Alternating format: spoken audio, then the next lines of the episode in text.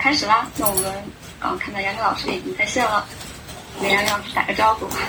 所以，所以就该我了嘛。大家下午好。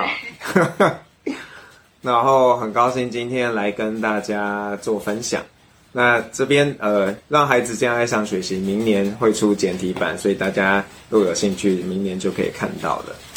好，那今天要来跟大家介绍一下，就是呃，我在博士后的老师 Lisa Feldman Barrett 她的研究。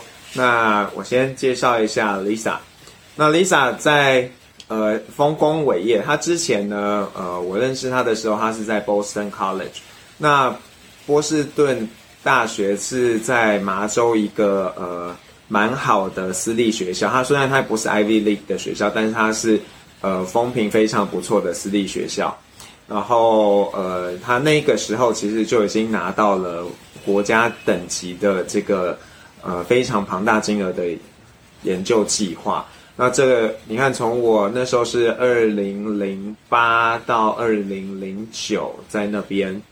然后这这过了十年，其实他的成就更更更更卓越了。所以像他后来到了这个呃东北大学，那东北大学其实也是在也在 Boston，然后他们给他一个 Distinguished Professor 的一个呃位置。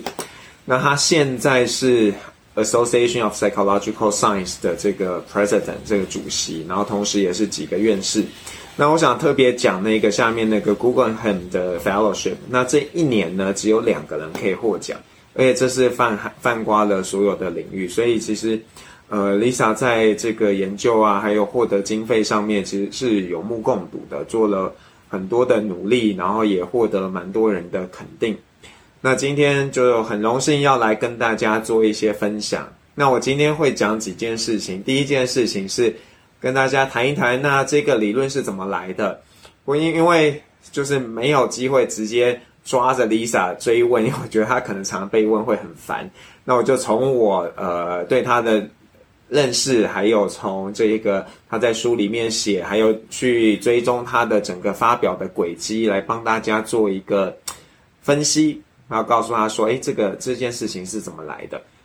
那第二件事情呢，就是呃，会比较仔细的去介绍一下这一个情绪建构论。那情绪建构论这件事情呢，又怎么样去影响了情绪的呃研究啊等等的。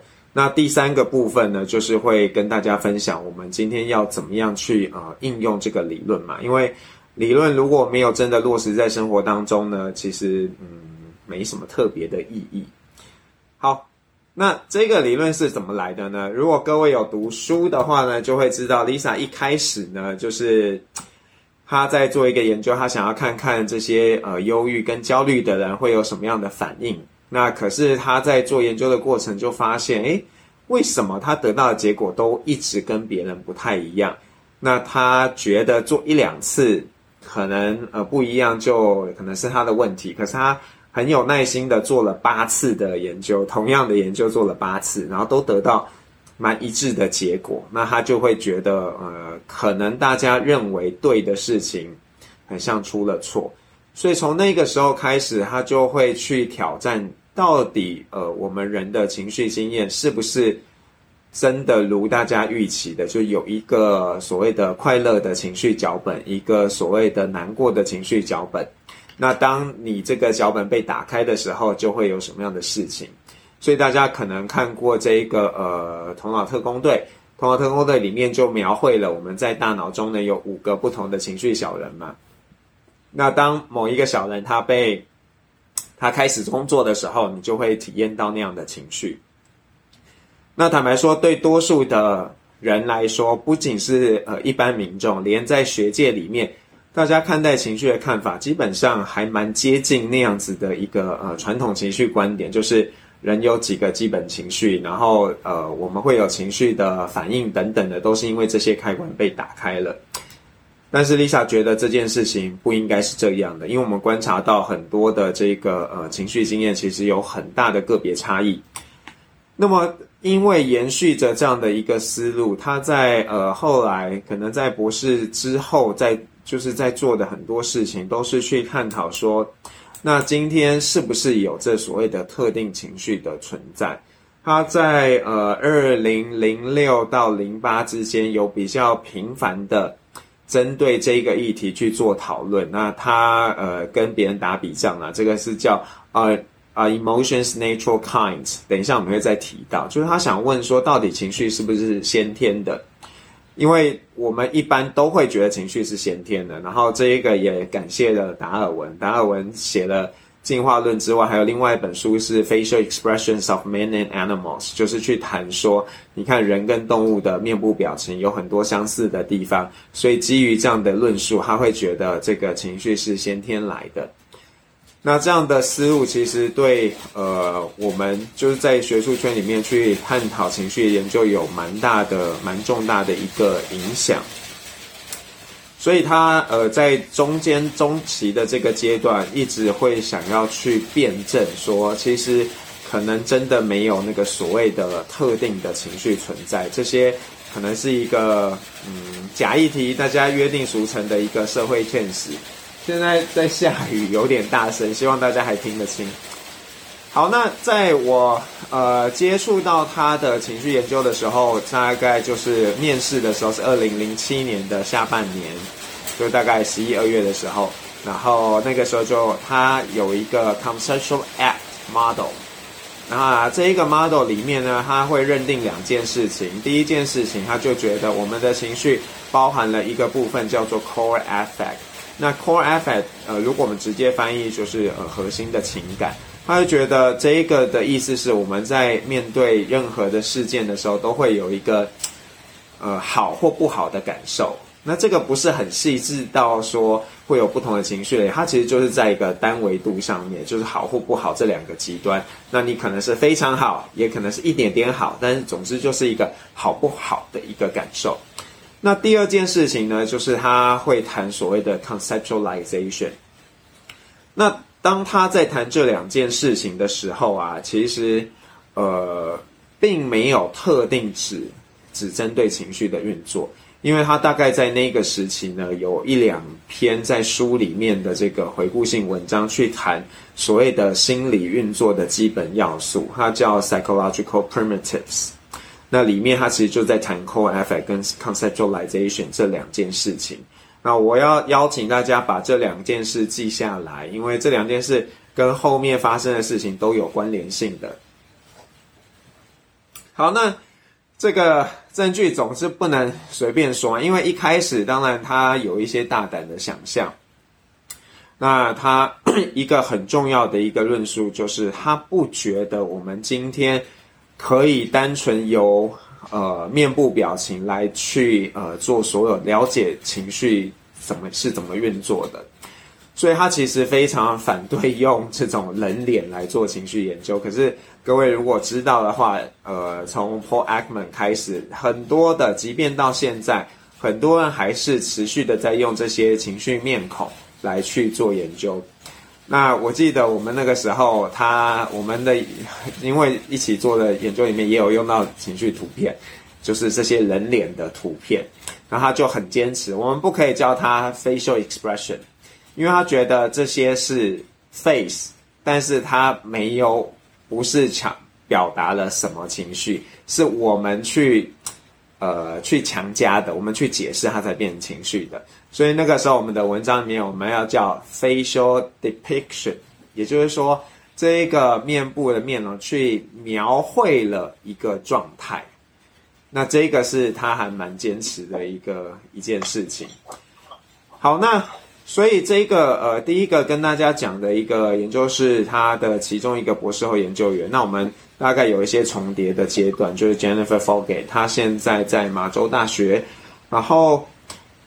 他做的研究，因为他是做动物研究的，那他们那时候就想去看说，好吧，那如果今天呢，呃，识别情绪这件事情是一个本能好了，那我们呢，今天就算没有给你任何先辈知识，和如果今天教你要怎么样去做 label 做标签的话，你的表现应该是没有差异的。所以有一半的被试呢，就是他们会看到这些不同的黑猩猩的脸。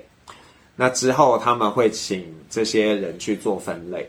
那另外有一些人呢是有看到这些脸搭配了一个文字的标签，那他们就发现呢，这些有用文字标签的人，他们分类的一个状状况跟没有标签的人分类情形是不一样的。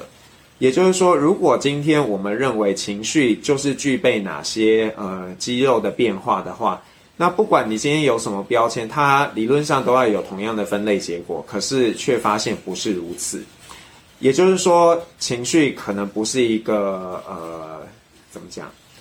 情绪不是一个看到，就像我们在看颜色好了，你会觉得哎，大家都看到都是红色，那是因为在我们的。语言文化里面，我们把这东西叫成红色。可是，在有一些呃部落，他们的整个语言当中，大概只有四个颜四个词汇来描绘颜色。那那些人，他看到一个我们觉得是呃橙色的东西，他还是觉得它是红色。那你要说它是错吗？它其实没有错啊，因为它对应到的是它的语言标签里面给它的这个知识。所以他用这一个研究，其实就在说服大家，就是。可能对情绪而言也是如此的。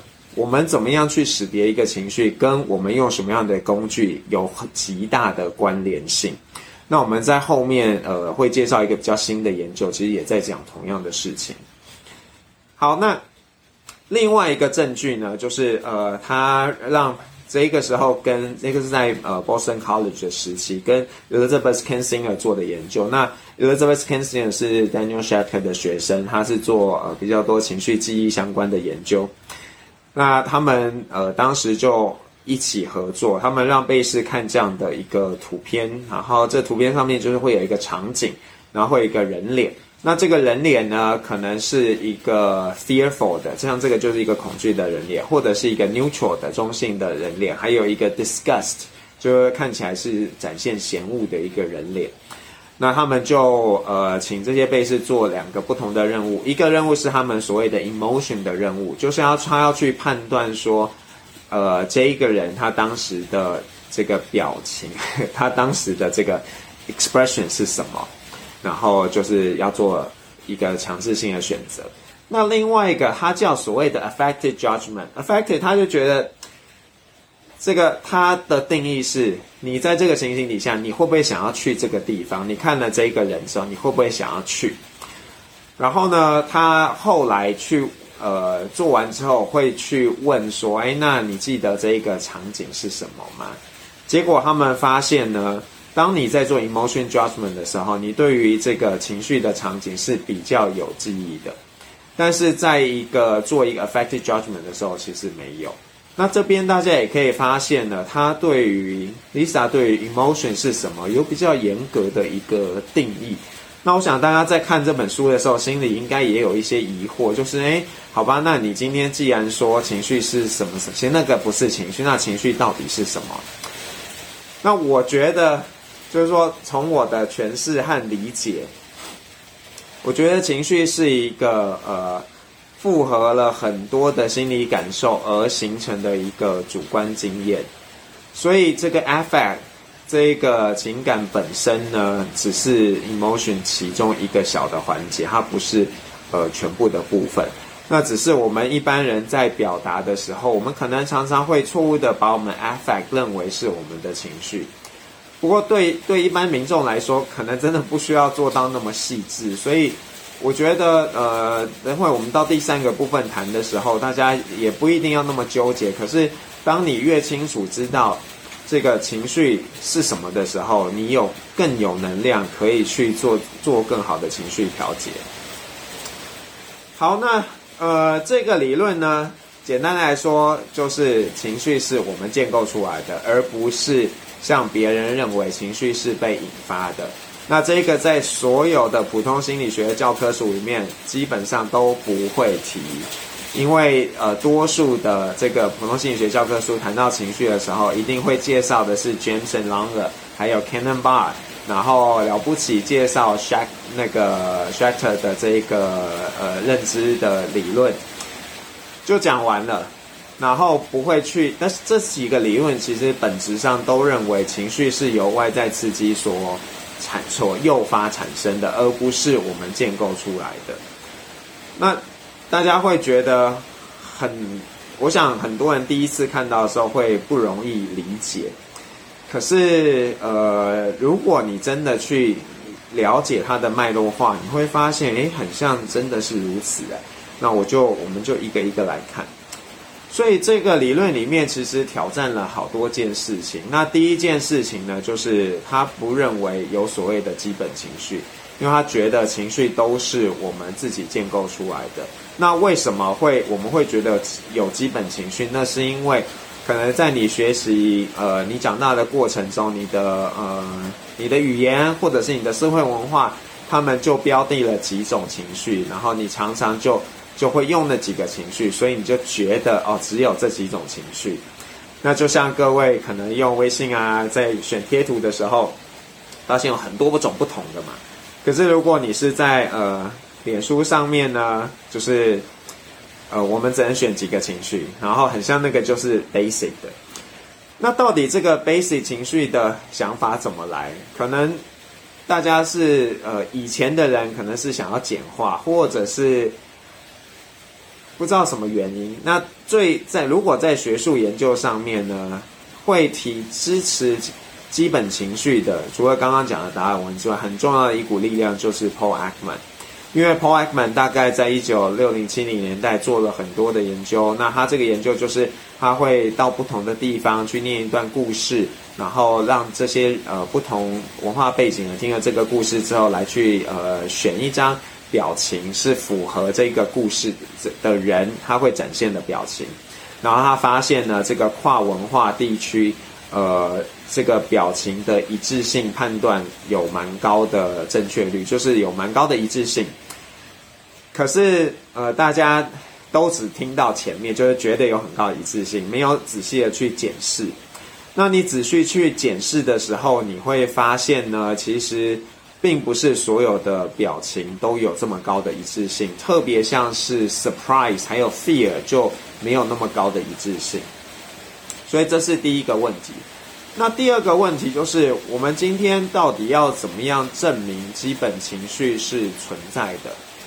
那呃，如果你是达尔文的信徒，就觉得这不需要证明啊，因为这个东西本来就有啊。那但是现在我们。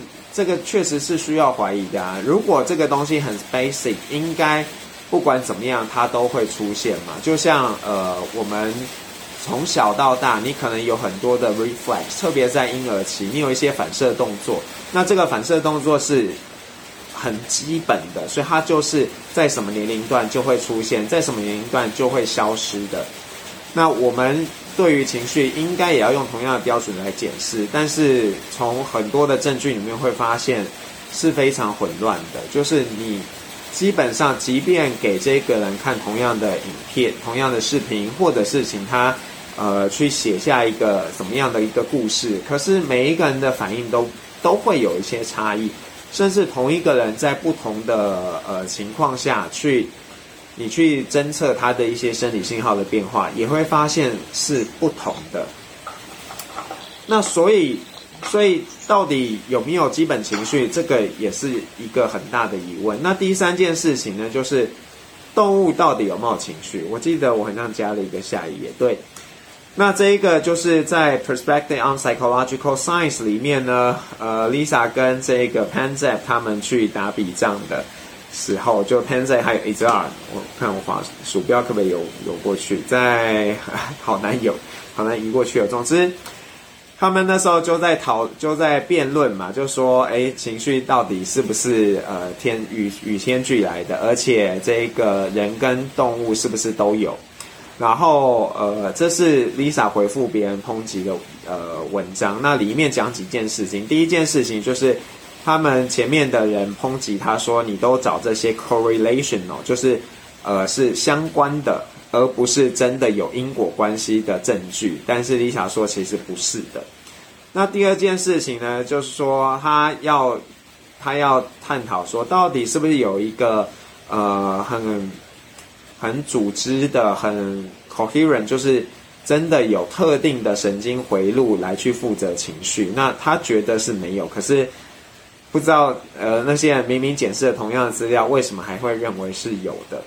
然后第三件事情呢，就是他们呃对于 Lisa 当时的这个 conceptual app model 有了一个错误的见解，所以他在做这些秒回应。那其实这回这篇回应文章最精彩的其实是附录，因为他可能很刻意吧，就是他故意不在本文里面去批评那些人的一些理解，可是他在回应里面就去针对。这些人认定动物有的几个基本情绪，去一一的挑战它。那我只截录了这个 play 的部分。那大家可以看画面的下面标红线的地方，他就在说，其实即便到现在为止，都没有任何的神经神经解剖学或者是神经传导物上面的呃发现，看到这种所谓的 rough and tumble，就是。他这里所谓的动物的玩，其实是那种可能像孩子一样，就是会打在一起啊，然后滚来滚去的这种玩。他说，其实我们并没有证据来发现有这么一致的现象。所以这些动物研究的人一直要告诉我们说啊，这些动物也有情绪啊，有什么的。他们是从一些呃动物展现某些行为上，看起来跟人类的某些行呃情绪的行为很相近，就觉得是有。可是实际上。你去看检视这个神经层面的资料是呃非常不一致的。那在这里头呢，呃每一个情绪它都有去谈。那如果各位有兴趣的话，今年在 Nature 上面也有一个新的研究，他们是去看呃老鼠的面部表情。然后就去分析老鼠在不同时候，他们可以根据老鼠的这个面部肌肉变化来去呃解构它的情绪。那这个我其实没有问过老师怎么看待，可是我觉得这个本质上有两个问题啊。第一个问题就是我们要怎么样去定义情绪，然后第二个问题就是当今天动物展现了那样子的一个结构上的变化。我相信我们绝对是可以解构的，因为现在人工技能、人工智能还有运算的能力这么强，绝对是你送给他很多次，他一定可以呃能够针对他观察到的一个面部肌肉变化来去给你一个答案。但是这个是不是真的反映动物在那个情绪的状态下，我自己也是存疑的。好，然后这边有一个延伸的阅读，这个是比较新的，二零一八年的呃文章。那呃，Lisa 跟这一个也是做动物研究很有名的，Rolf Adolf，他们在上面去谈 What's an emotion？那呃，看到最后，其实看的过程就是火药味非常的浓啦，大家可以去看看读书人怎么打笔仗。那其实，在二零一九年的时候呢，呃，有我。博士班的同学，他的先生，那他先生呢，这个组织了一个一个也是 forum，那让几个做情绪研究的人，包含了大家可能熟悉的 Joseph Ledoux，去谈说 fear 到底是什么。那这一篇文章我没有附那个二维码，可是大家如果去呃看 Lisa 的网页的话，它有一个地方 publication 都有这些文章，各位可以去看。那那那个也是非常的精彩，就是不同领域的人去谈说，那我们今天怎么看待 fear？好，那再来第二个部分就是很重要的，也就是大家在书里面读到的，就是情绪是建构的。那这一个观点非常的与众不同。那如果是建构的，大家就会好奇啊，你到底是用什么东西来建构？那我觉得可以大概分成这几个部分。第一个部分就是你的内感受 （introspection）。那这个 introspection 可以对应到的就是呃，在 Lisa 早期的这个理论里面的 core affect，就是你的一个感受。然后第二个部分呢是 body budget，身体预算。那身体预算这件事情对 Lisa 的情绪监控论是非常重要的，因为他想要强调的。呃，很多的一些证据都是因为很多时候我们在身体预算不足的情况下，会错误的建构了情绪。那他蛮多的举例都是在谈这件事情。好，所以内感跟身体预算是蛮基本的要素。那再来呢，后面的两件事情，一个是你过去的经验，那过去的经验会影响到你今天怎么样去建构。一个当下你遇到了这些情境，你会怎么样去理解跟呃去解读它？比方说，如果你是一个每次参加比赛都失败的人，失败之后你就是都非常的挫折。那你的过去经验是非常一致的，都告诉你比赛输了就是你很不好，你会，你是一呃很难，你会很难过，就结束了。但是如果你是一个有些时候你呃比赛输了，然后你更更努力的去练习，然后你下一次比赛得到很好的成就，那有的时候你输了，你就是很难过。那当你有这两个不同经验的时候，你再一次面对。输这件事情的时候，你所建构出来的呃这个的情绪就会是不一样的，它不会是直接的负面，它可能是一个有一点期待、不确定性的一个情绪状态。好，那第四个部分就是情境的因素 （context） 的影响。那这一个呃，Lisa 在刚刚我特别 highlight 的那个 What's Emotion 的那篇文章里面，他也去强调。我们在做也在理探讨情绪的时候，嘛太低估了情境的影响了。可是大家都知道，我们在呃，就是理解一个情绪的时候，这个情境是扮演极重大的角色。你在一个公开的场合，跟你在一个私人的场合，然后你经历到了同样一件事情，那个感受是完全不同的。那。还有，在我们要去调节情绪的时候，你也可以好好的善用这个情境因子来帮助你。所以有了这些原料之后呢，我们会怎么样建构？其实，在建构的部分，我我自己会觉得，Lisa 还是呃套回在它原本的那个 conceptual act model 里头，也就是会去谈这个感受的一个部分。那感受就包含了内感，还有身体的预算。那第二个部分呢，就是这个所谓的概念化。概念化这一个过程，有的时候我都会觉得，这个好像在谈主观意识经验。那这个主观意识经验会经由你过去的经验，还有你呃当下的其他的线索，然后包含起来，你会去做一个标的。那你会根据这两件事情呢，来帮你自己去建构一些情绪，最终的情绪经验。好，那再来第三个，也就是刚刚最后在谈的，就是说，会不会 Lisa 在说的这件事情，其实呃不只是针对情绪本身，而是在谈我们整个人的心智运作，都是就是就是这个过程，然后过程里面这个 conceptualization 这件事很重要。那那我我觉得大家可以真的认真的去想一想这件事情，就是我们是不是真的要把情绪特别拉出来？当然，这一个也这个是一个不容易回答的问题。那坦白说，我我过去就是在从呃硕士班开始做，大概有十几年的情绪研究，然后常常会被别人质疑嘛，人家说那你只用情绪图片啊，或者是你用什么？你这个真的在问情绪吗？然后我都会非常的心虚，但是在认识情绪建构论之后，我会慢慢的重新去思考，到底嗯情绪是不是真的要被拉出来的，还是呃情绪只是整个人的心智运作了里面的一个特殊状况，那只是它特别容易牵动你的 introspection 的内感，而且它跟你的身体预算之间是啊有很密切的关系。那在这一个呃情绪建构论里面呢，一个很重要的事情，其实也是呃 Lisa 在现在的一些其他文章在谈的，就是说 prediction 这件事的重要性。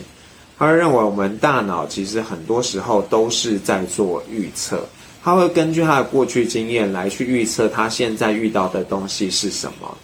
那各位想象一下，如果你是呃全盲的人。然后有一天，突然医生帮你治好了，那你睁开眼的那一刹那，你看到的东西，你会知道那是什么吗？你其实可能是不知道的，因为你没有那些经验帮助你去理解、去拆分这个东西。那像有一些人，为什么你他去看一些那些模糊的图片，他很快就可以去解读，或者是听歌嘛，只要听前面一点点，他就知道那是什么歌。那就是因为他的大脑对于这件事有比较熟练的知识，所以他可以做比较好的预测，他就可以 predict 现在这个东西是什么。那坦白说，我们呃很多的时候呢，在大脑的运作上，大脑不是真的在处理外面的刺激，而是有了这些刺激当做一个诱发物，然后它会自己针对这个诱发物去产生它的预测，然后后来反而是去做一个核对，甚至有的时候不会去做核对，他就觉得是这样。所以我想大家可能都在呃网上看过一些那种呃图片嘛，里面就是故写了故意写错字的一个小文章段落，可是你是读得很顺畅的，因为他只是把一些字错字了，或者是把一些英文单词拼错了。那为什么你还读得懂？就是因为你在读的过程，你不是完全被动的去呃看到那些字词。你是用带着一个有色的眼光，你去 predict 这个东西要写什么。那也是因为这样，很多时候我们以为发生的事情是什么样，可是其实并不是那样。就是因为我们很多时候根本没有去做现这个真相的一个查核，只是根据我们大脑以为，然后想象就觉得那个事情就是这样。好，那这里有几个。呃，新的研究，那这一篇文章我觉得很棒，很棒，所以大家要去找来看。那在 Lisa 网站上也有，他就是在谈说，呃，到底这个社交的一个经验是怎么来的？那他同样的不认为这个东西是呃先天赋予的，他觉得很大一个部分是透过后天的学习。所以，呃，在这里头，虽然他是讲 social，可是各位可以很容易联想到，呃，Lisa 在情绪方面的一些论述。所以，呃，各位可以去找来看。那这篇文章写得非常好，而且里头蛮多的新的信息。好，那第二个呢，就是呃，Lisa 在谈说，那到底语言是不是重要的一件事情？那其实跟下面这一个研究也都呃一样，就是很接近的，就他们会发现说，今天语言本身扮演很重要的角色。那当你的呃语言能力没有发育好的时候，或者是你的语言运作受到干扰的时候，都会影响到你的情绪运运作。那下面这个研究，我觉得比较有意思的是，他们呢就是故意从一些。不是我就是从几个呃，应该是六个不同的语言里面各挑了一个，在专属于那个语言里面的情绪词汇。那这个情绪词汇对多数人来，多数呃非这个文化底下的人，他们是不理解的。这个东西是不带情绪意涵的。于是呢，他们就用这个东西来去训练这些呃。他有训练了在呃偏远地区的这些土著，然后也在中国跟美国的都会区做了研究。那这个研究呢，他们的结论就是，我们可以训练人们学会新的情绪，但是这个所谓学会的定义是，后来我给你几个情绪类别，然后让你去标记，你可以去标得出来。那大家有没有觉得这个这个做法很熟很熟悉？就是早期 Paul Ekman 在做的事情不就是这样吗？他就讲一个故事给你听，然后问你这个故事是符合哪一个？那你看这些本来对这些人完全没有意义的东西，我都可以通过这样的方式教你，而且你可以做出正确的判断。那如果你今天还用这样的一个研究范式，想要告诉我，呃，你看你都做得对，所以情绪是 universal 的，这不是很荒谬吗？所以这个研究还蛮有趣的，那各位也可以去找来看。然后在呃 Lisa 这几年来的呃时针性质的研究，可能稍微少一点，那比较多都是一些评论啊，或者是会诊的一些呃文章。这个也可以想象啊，因为他的理论已经发展了十几二十年了。那到这个时候，其实很多的是呃做一些会诊。好，那我们要怎么样去应用这个情绪建构理论呢？给大家几个方向。第一个方向就是，呃，我们为什么很长不觉得情绪是建构而来？是因为情绪发生的太快了，就是我们好像都还没有察觉到，然后就自己已经做出了反应。所以我会鼓励大家要呃想办法让自己这个建构的过程是你可以掌握的，也就是说你要知道你现在在干嘛。那也就是告诉各位，不要太急着去回应任何的刺激。你如果可以练习这样做，你就会发现，其实这些外来物对你的影响，远比你以为的来的小。那这里还有一个重要的提醒，就是因为我们在建构情绪的过程中，很容易受到身体预算的影响，所以请你一定要 always 提醒自己。当你现在觉得有一个负面的感受的时候，先问你自己：呃，是不是最近没有睡饱？最近没有吃好？最近比较没有去运动等等的？那很多时候，你做完这件事情，就会发现其实 you are OK，你是 OK 的，你没什么问题的。就像呃，Lisa 在书里面提了很多例子嘛，都是反映了呃，我们观察到的现状，其实都只是。这个身体预算不足所造成的。好，那 第二件事情呢，就是呃，要尽可能的帮自己积累一些多元还有细致的生活经验。那刚刚我也说了，因为在情绪建构的过程中，你过往的经验很重要，所以如果你有很多不一样的经验，那你在建构的过程就可以更丰富，也不会那么的呆板，就是呃，输就一定是。难过，然后得到礼物就一定是开心。虽然我们都很想要正正面的东西，都最好是很稳定的，可是这不见得对你是好的。啊因为如果你每次 always 都是同样的快乐，那久了你也会麻痹的。所以你有越多元不一样的经验，对你来说是好的。那第二件事情呢，就是呃，你有越好的这个呃情绪词汇词汇库。也就是 Lisa 在谈的情绪颗粒度 （emotion granularity） 这件事情，会帮助你建构更丰富的一个情绪经验，甚至会建把一个多数时候你会认为是情绪的一个经验，建构为一个可能不带情绪色彩的经验。那这个是呃，我觉得大家是可以练习去学的。然后，其实呃。看了 Lisa 很多的研究，你会发现语言是一个蛮核心的要素，就是他会觉得今天语言呢对于情绪的建构或者是情绪经验本身扮演极重要的角色。那他曾经有做过一个研究，就是他让这个被试呢去念 fear 念三十次，或者是念三次，结果他们发现呢，这个念三十次的这些被试啊，你后来要请他去判断。两张不同的呃脸孔，然后哪一张是带有恐惧脸的，他的反应会比较差。也就是说，这个 fear 语言的运作会影响到你 fear 的这个心理心理历程。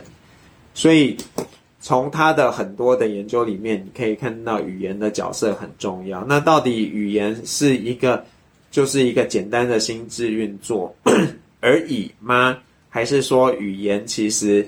就是我们意识的一个一种形象，那这个我其实还没有很好的答案，可是我觉得它的关联性是非常紧密的。各位也可以去想，甚至可以去想一个研究，就是说有没有可能在一个还没有主观的语言理解的状态下，然后去 去探究人会不会有情绪经验。好，那第三件事情呢，就是。呃，大家都应该要学习的，就是说，情绪真的不是一个坏东西，情绪它就是一个状态，而且情绪是建构出来的。那如果你知道这件事情的话，我们为什么会讨厌自己在生气、讨厌难过、讨厌这些绝望的情绪？那是因为你批你觉得这个东西不好。但是如果你是很正面的看待，然后你去感受到，哦，所以我现在。蛮伤心的，然后你是不带批评的一个状态，那这样你反而会去思考哦，我今天很伤心，然后我可以就伤心一阵子，那接下来 maybe 我可以用什么方式来帮助我自己走出来？所以很多的时候都是因为你去批评你的那个状态。那如果你不带批评，你是去接受现在的那个样貌，即便你自己建构出来一个抑郁的一个呃情绪，但是就是那个当下的总和就让你觉得是那样，那没有什么不对啊。那你会觉得不对，是因为可能别人告诉你那样不好，或者是你自己告诉你自己抑郁不好，所以就就是很有问题。